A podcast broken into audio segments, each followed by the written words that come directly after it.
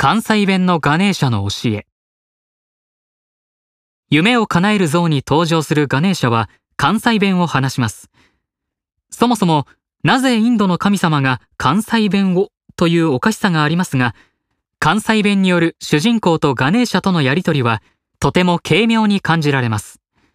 関西弁が面白く感じられるのは関西では吉本興業を中心としてお笑いの文化が深く根付いていることが大きな理由でしょう。しかしガネーシャの魅力はこの漫才のようなトークもさることながら主人公に投げかけるなかなか鋭いアドバイスにあります。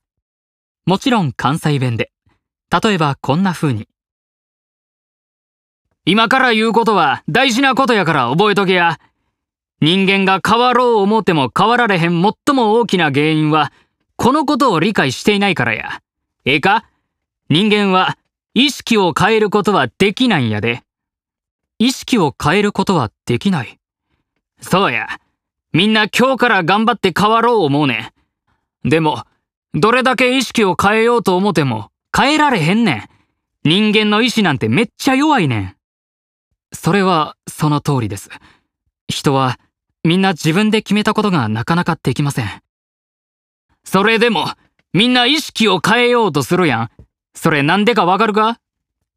さあ、どうしてですか？楽やからや。その場で、今日から変わるんだって決めて、めっちゃ頑張ってる未来の自分を想像するの楽やろ。だってそん時は想像しとるだけで、実際には全然頑張ってへんのやから。つまりな、意識を変えようとする言うんは、言い方変えたら逃げやねん。同128ページ。確かに意識だけ変わるつもりになっても、決意したそばから元の自分に戻ってしまって何も行動を起こさずに以前と同じ生活を惰性で続けてしまうということはよくあります。また、成功したいとは思っているものの何をやりたいのかが自分でも分かっていない主人公に対してガネーシャはこう一括します。やりたいことを見つけるために一番やったらあかん方法。それはな、考えることや。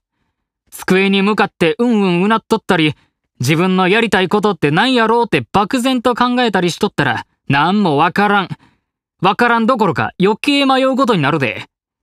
やりたいことを見つけるための方法は一つだけや。それは、体感することや。体感そうや。実際やってみて全身で感じる。それ以外の方法でやりたいことなんて見つからへん。絶対見つからへんで。せやから、やりたいことがわからないって言うてるやつの99%は何もやっとれへんやつなんや。同295ページ。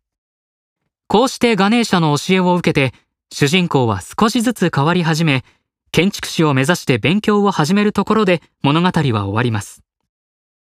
この本に出てくるガネーシャの課題を騙されたと思って一つずつ実行してみれば、私たちも変わることができるのかもしれません。